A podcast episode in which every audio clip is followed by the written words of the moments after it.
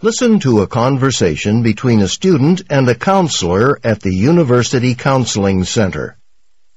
Hi, thanks for seeing me on such short notice. No problem. How can I help? Well, I think I might have made a mistake coming to this school. What makes you say that? I'm a little overwhelmed by the size of this place. I come from a small town. There were only 75 of us in my high school graduating class. Everyone knew everyone.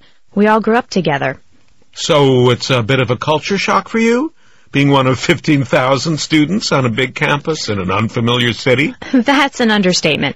I just can't get comfortable in class or in the dorms, you know, socially. Hmm. Well, let's start with your academics. Tell me about your classes. I'm taking mostly introductory courses, and some are taught in these huge lecture halls. And you're having trouble keeping pace with the material? No. In fact, I got an A on my first economics paper. It's just that it's so impersonal. I'm not used to it. Are all your classes impersonal?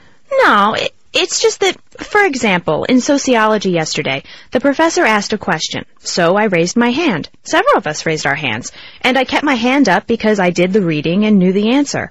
But the professor just answered his own question and continued with the lecture. Well, in a big room, it's possible he didn't notice you.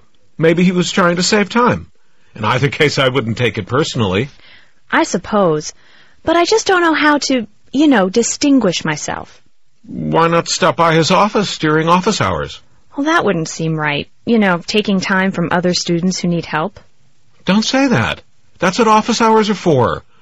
There's no reason you couldn't pop in to say hi, to, to uh, make yourself known.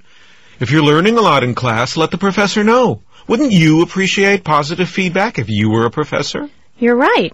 That's a good idea. Okay, uh, let's turn to your social life.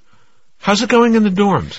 I don't have much in common with my roommate or anyone else I've met so far. Everyone's into sports, and I'm more artsy, you know, into music. I play the cello.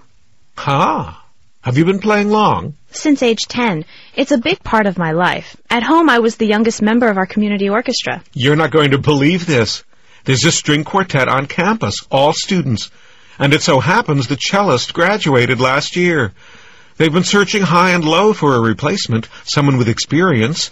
Would you be interested in auditioning? Absolutely.